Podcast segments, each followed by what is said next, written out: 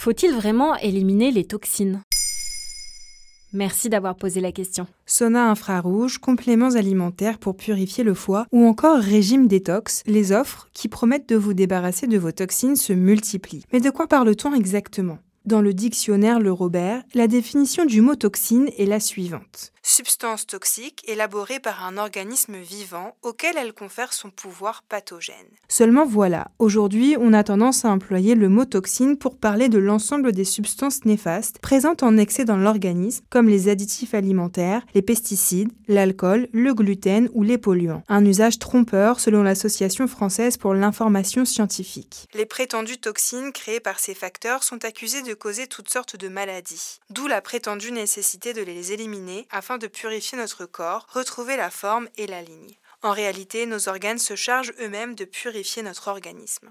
Et quels sont ces organes chargés d'éliminer les toxines, justement? Le corps humain dispose de cinq organes chargés d'éliminer les toxines. Le foie, les reins, les intestins, les poumons et la peau. Comme l'indique le professeur Perlemutter, médecin hépatologue et auteur du livre Les pouvoirs cachés du foie aux éditions Flammarion, dans une interview accordée au Figaro. Le foie ne stocke pas de toxines, c'est une usine d'épuration. Toutes les matières premières issues de notre alimentation transitent par cet organe, qui les transforme en produits indispensables au fonctionnement du corps. Et comme toute usine, il produit des déchets qu'il se charge d'éliminer par la suite. Les personnes en bonne santé n'ont aucune raison d'avoir le foie plein de toxines.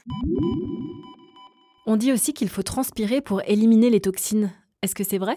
Là encore, les recherches laissent penser qu'il s'agit d'une idée reçue. Pascal Imbeau, qui a mené une étude sur le sujet pour l'Office for Science and Society de l'Université de McGill au Canada, a observé que seul 0,02% de ce que vous ingérez par jour dans le cadre d'un régime alimentaire normal se retrouve dans votre transpiration. Si vous pratiquez vraiment plus de 45 minutes d'activité physique par jour, vous parviendrez peut-être à éliminer 0,04% des polluants que vous ingérez par jour comme le rappelle l'Association française pour l'information scientifique. Pour être en forme, rien ne vaut une alimentation saine et équilibrée, éviter les aliments trop gras ou trop sucrés et pratiquer un peu d'exercice tous les jours.